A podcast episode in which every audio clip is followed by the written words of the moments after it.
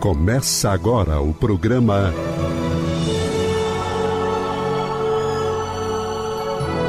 O Livro dos Espíritos em Nossa Vida.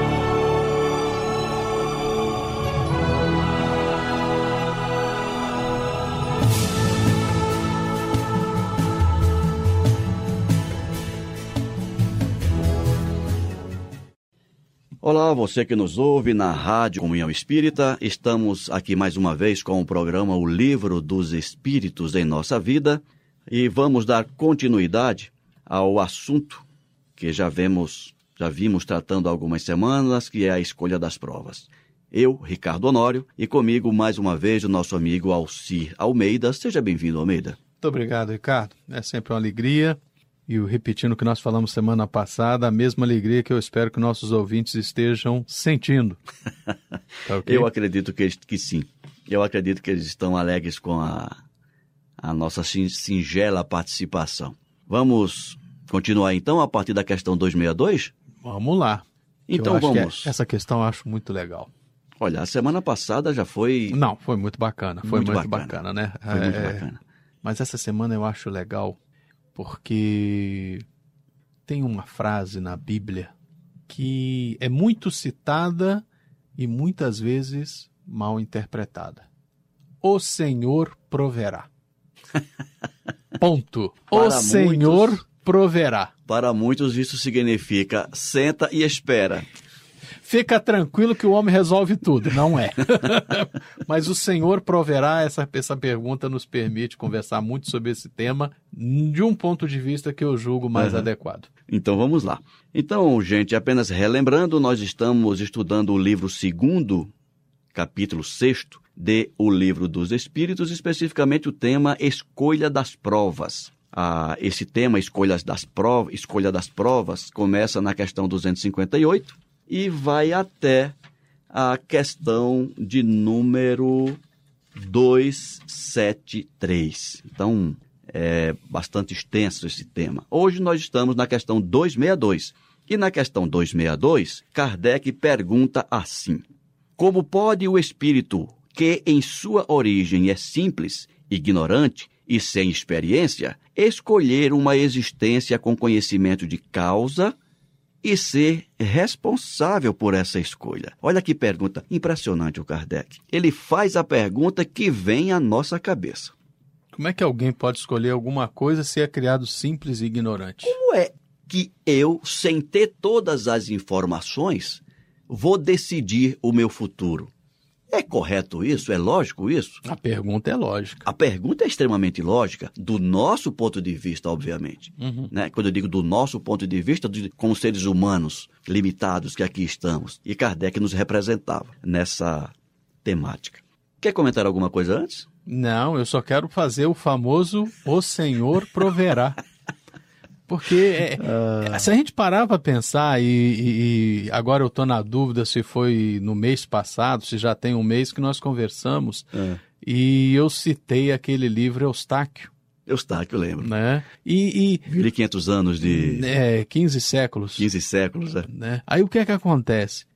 Essa a resposta dessa pergunta é exatamente quem tiver dúvida, leia o livro. Porque ah, o Senhor proverá. Ah, mas se eu sou extremamente simples e ainda sou extremamente ignorante, o Senhor proverá de sua infinita misericórdia as respostas por mim, que ainda sou incipiente. Né? E vamos comparar isso a um processo pedagógico como o é numa escola de, numa classe de alfabetização.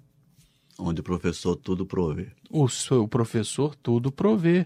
O professor diz qual vai ser a musiquinha que as crianças vão cantar, diz qual é a letrinha que eles vão aprender, diz quais são os exercícios que eles vão realizar para compreender, para ganhar a psicomotricidade para reproduzir é. aquela letra. E, e, a gente, já que você está citando tá essa, a, a sala de aula como Sim, exemplo, claro. a gente percebe bem isso quando o aluno sai da. Isso pegando o modelo antigo, né, da nossa época. Não, por isso que eu falei classe de alfabetização. É. Eu não falei nada além disso, que é para não incorrer em erro. Mas, pegando a minha época, quando o aluno sai da quarta série primária e vai para a quinta série, que é a, a, primeira série ginasial, né? É isso. Sente aquela Hoje... dificuldade, ele volta a sentir essa dificuldade quando sai da oitava série, que agora é o nono agora, ano agora para, o nono ensino ano médio, para o ensino médio. E ele volta a sentir quando isso entra na faculdade. quando entra na faculdade. Então, eu que tive a oportunidade de dar aula em, em primeiro semestre de curso superior, é, você também, são, são crianças. Né? São, são, são, são recém-saídos de um rito de iniciação, É. um rito de passagem, né? Mas voltando aqui à questão. É interessante. Um aluno, como você bem lembrou, de uma faculdade, ele escolhe como vai estudar.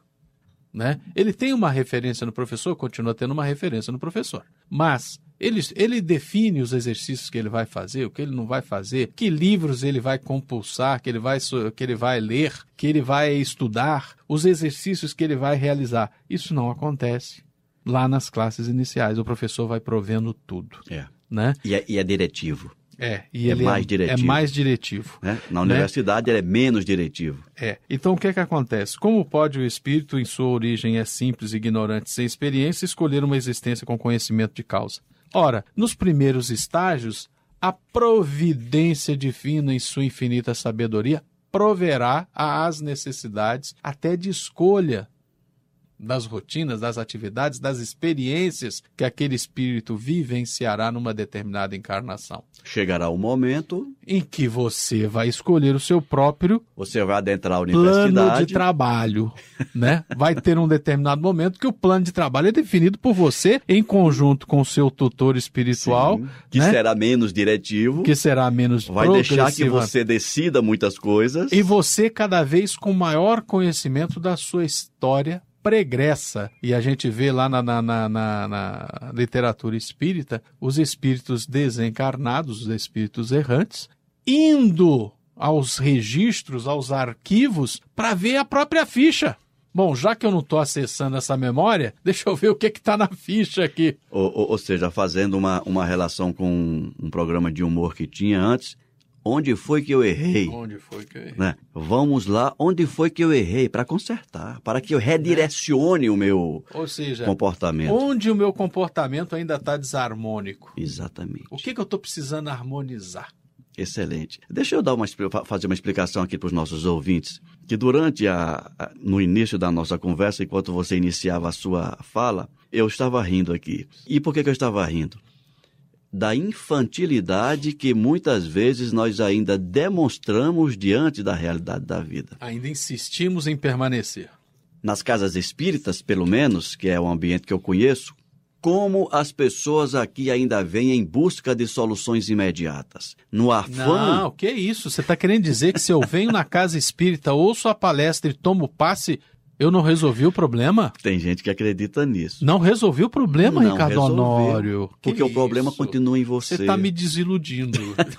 eu acho que eu vou sair da casa espírita. Ainda prevalece. Irmãos, não saiam da casa espírita. Compreendam o processo pedagógico. Pois é. é. Compreender, gente, que a casa espírita, que a doutrina espírita, que os espíritos não existem para resolver nossos problemas.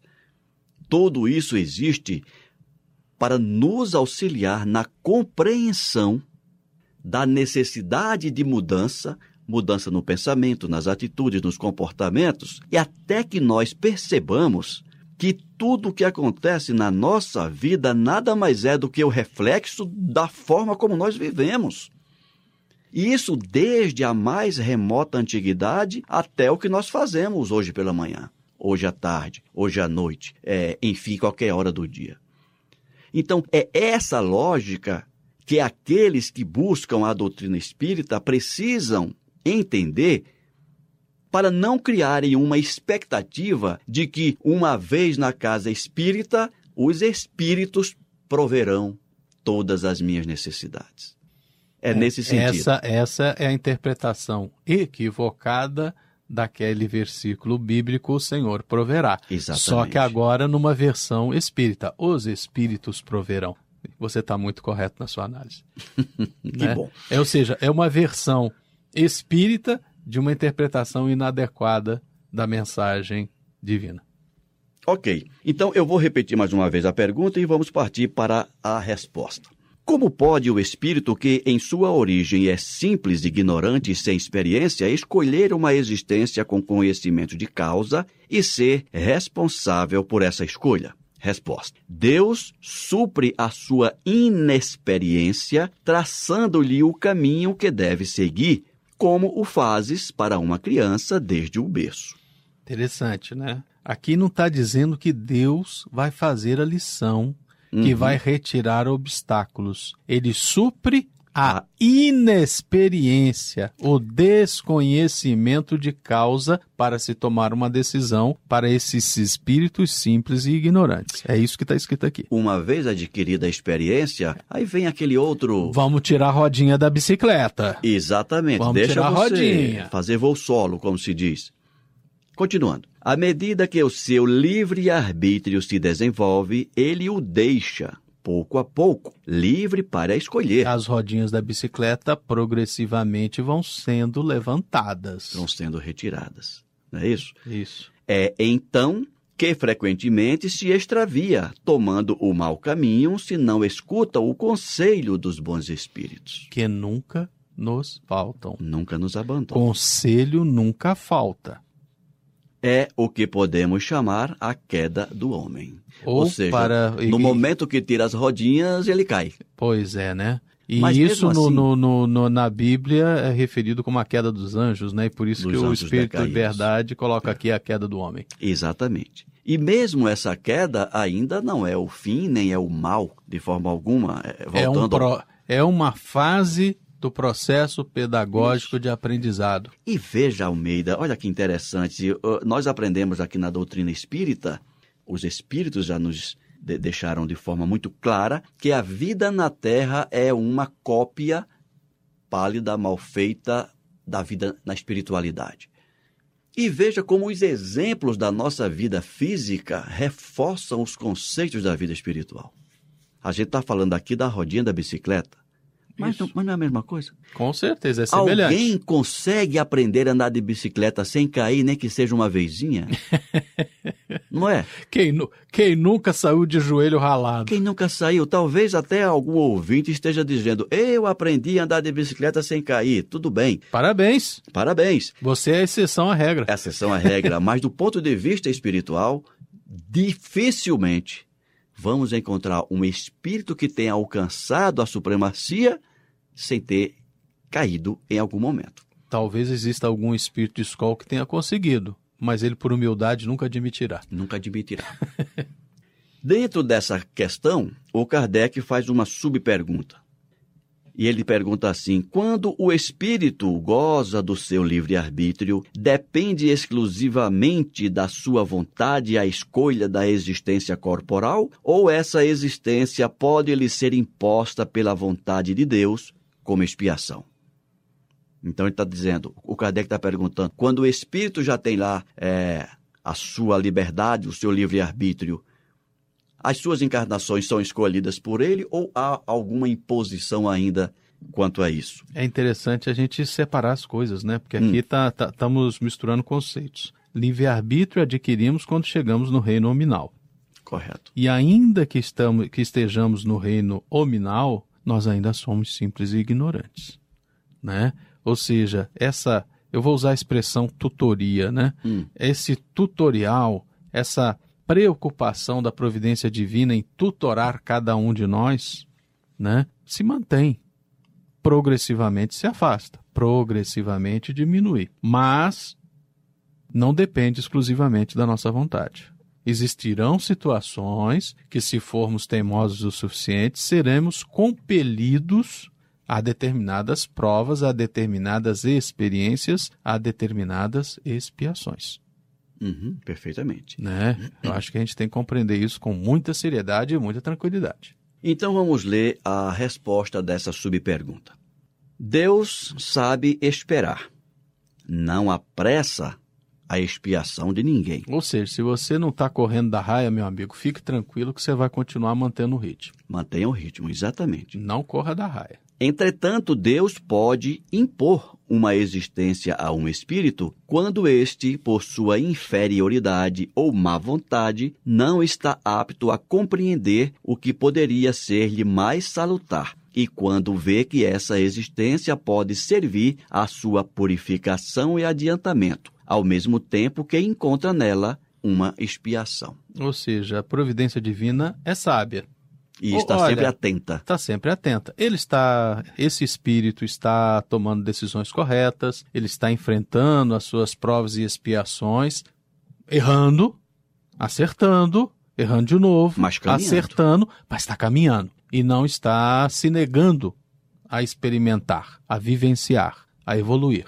Ok, deixa. Agora, quando a gente fica muito renitente, não, não quero, não vou, não sei, Não aceita. não aceito. Se tiver desencarnado, vai encarnar à força. E se tiver encarnado e estiver fugindo de alguma situação, aquela situação vai nos buscar em casa. É verdade. Né? De uma forma, nós, nós evoluímos ou pelo chamado da, do amor, que é a compreensão, é compreender o que é a lei e se submeter a ela de forma disciplinada, ou pelo chamado da dor. E essa, esse seu comentário me lembra Lázaro, no capítulo 9 do Evangelho segundo o Espiritismo, quando ele diz assim: Nós que somos os guias da humanidade, faremos todos seguir no duplo esforço do freio, do freio e da, espora. Essa frase do Lázaro ela é Lapidar. elucidativa, né? Elucidativa. Para os preguiçosos, espora. Para aqueles mais apressadinhos, Freio. freio. Calma. Vamos Vamos seguir o fluxo natural da vida. Podemos seguir para pra 263? 263. Eu acho que a 262 está tranquila. Questão 263. O espírito faz sua escolha imediatamente depois da morte? E aí, Almeida? Olha, é o seguinte, eu não compreendo. Você terminou de fazer uma prova. Eu não compreendo você já pensar na outra. Quando você terminou de fazer uma prova, você primeiro quer avaliar, você quer estudar, você quer até refrescar a cabeça, né? Ah, não, passei por essa prova, deixa eu respirar, deixa eu ver o que eu aprendi, deixa eu ver o que eu agreguei, o que que eu evoluí, o que que eu cresci, né? Com calma, no momento adequado, aí vamos pensar em outra existência, vamos pensar em outra prova. O seu comentário me lembrou uma coisa interessante. É isso. igual aquele texto, não sei se é Eclesiastes ou Eclesiástico, né? Há tempo para tudo sob o céu, sob o céu. Exatamente. Mas você me lembrou o seguinte: é, há alunos e alunos. Sim. Via de regra, o normal é isso que você falou. Terminada uma prova, sossega, esfria a cabeça, nos preparando para outra tal. Eu estou lembrando de um jovem que eu conheci na época que eu também era jovem. Lá na, nos idos da década de 80, eu conheci um rapaz que veio lá. Senhores, não somos, senhores e senhoras mais jovens, não somos dinossauros, nós vivemos os anos 80. É, eu morava em Recife na época e, e aquele rapaz ele veio lá do interior e ele veio apenas com tinha apenas a quarta série primária ou primário naquela como dizia. né? E ele se inscreveu, se matriculou lá num supletivo para fazer o supletivo segundo grau. E na época, Sem o ginásio. não, não, não, perdão, primeiro grau. Ah, tá. Ele já ele tinha feito tinha o a quarta ginásio. série, Ele já- não, ele tinha feito a quarta série e ia fazer o supletivo do, do, primeiro grau. que era o ginasial, que envolvia o ginasial ali e tal. Ah, tá. Ok. Sim. Supletivo Madureza, artigo 99, é a lei antiga. É um negócio desse. Bom, mas o que é que interessa? E disseram para ele assim: olha, as matérias são essas e você tem, se eu não me engano, Almeida, ele tinha até um ano Para se preparar para fazer... se preparar para ir fazendo as provas. E vamos lembrar, ele tinha um ano para fazer o que no procedimento normal seriam quatro. Exatamente. Então ele recebeu lá aqueles módulos, né? De cada disciplina, teria que estudar tal. Ou seja, para o pessoal lá do sul, ele recebeu os polígrafos, apostilas. Exatamente. No sul é polígrafo. Ah, é, né? É. Bom, mas ele pegava aquelas disciplinas, aquelas apostilas, ele lia na estudada, tô pronto. Aí chegava lá, quero fazer a prova. Não, mas você estudou. Não, não, eu quero fazer a prova. Conclusão. Em seis meses, Ele fez o, tudo que era para fazer no ano re- inteiro. ele resolveu tudo. E Bom. já disse o seguinte, quero fazer agora o supletivo do segundo grau.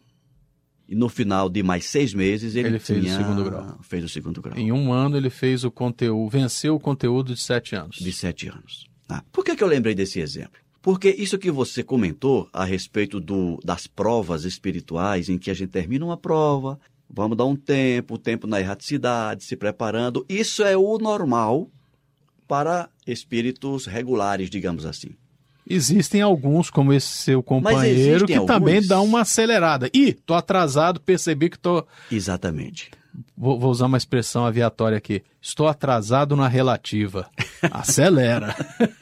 Exatamente. Então, há espíritos que, uma vez adquirida o potencial, o esclarecimento, eles podem apressar, né? Sim. Agilizar, apressar o passo, como se diz. Né? Isso. Mas, no geral, vale aquilo que você falou. Então, vamos para a resposta da questão 263.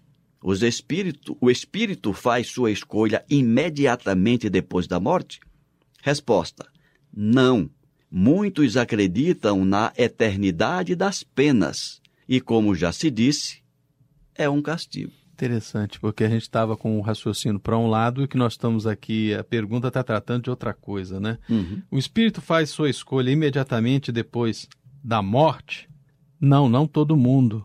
Porque tem uns que. Tem alguns que nós ainda ficamos tão profundamente marcados pela crença na eternidade das penas que nós acreditamos que fomos para o inferno.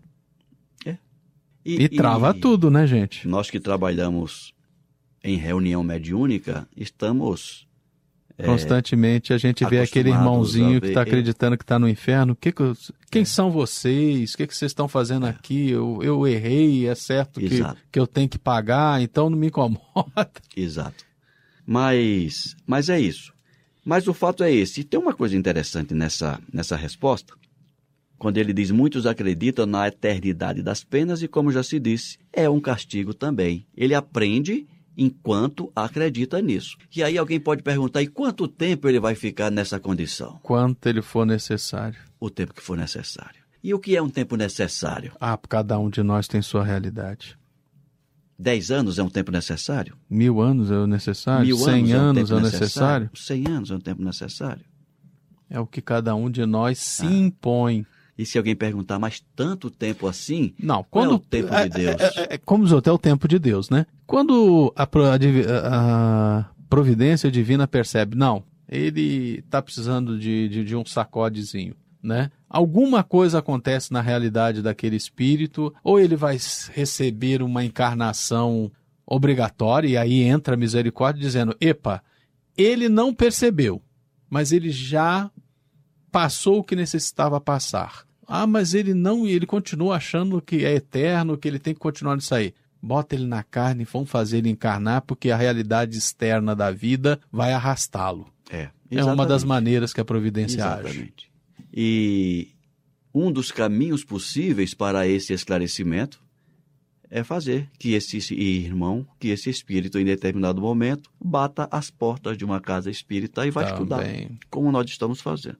Né? Estudando e buscando. Caramba, então Dos é dois isso? lados da vida. Então é isso? Então esse é o caminho? Esse é o caminho. O caminho realmente é muito estudo, muito trabalho e muita reforma, muita transformação do ser. É isso. Almeida, nós poderíamos ir para a questão 264, mas o tempo está se esgotando, não vai dar tempo da gente comentar. Então eu sugiro nós deixarmos a Para questão a semana que vem, né? 264 para a semana que vem. Na questão 264, Kardec pergunta: O que dirige o espírito na escolha das provas que quer suportar? Semana que vem a gente, A gente comenta conversa. essa pergunta e a resposta também. Bom, vamos ficando por aqui hoje. Ficamos na questão 263. Semana que vem nós continuamos estudando a escolha das provas. Quero agradecer aos nossos ouvintes pela audiência aqui na rádio Comunhão Espírita de Brasília. Agradecer por aqueles que nos acompanham também no YouTube. É, agradecer àqueles que, como sabemos, estão utilizando o nosso material em grupos de estudo nas várias casas espíritas, Brasil afora e mundo afora, porque nas asas da internet a nossa, nossos comentários Voam. voam. E que façam todos um excelente proveito de todo esse trabalho que é feito com muito carinho, com muita dedicação para que possamos minimamente atingir os nossos objetivos de levar a todos que nos ouvem é, é essa, essa possibilidade de instigá-los a, a ler, a estudar, a pesquisar, a conhecer a doutrina espírita é, partindo do livro dos Espíritos. Quero deixar um grande abraço a todos, que Deus continue nos amparando, nos iluminando. Agradecer ao nosso amigo Almeida pela participação. Eu que agradeço, um forte abraço aos nossos ouvintes e até a semana que vem. Se Deus quiser. Forte abraço. Você acabou de ouvir o programa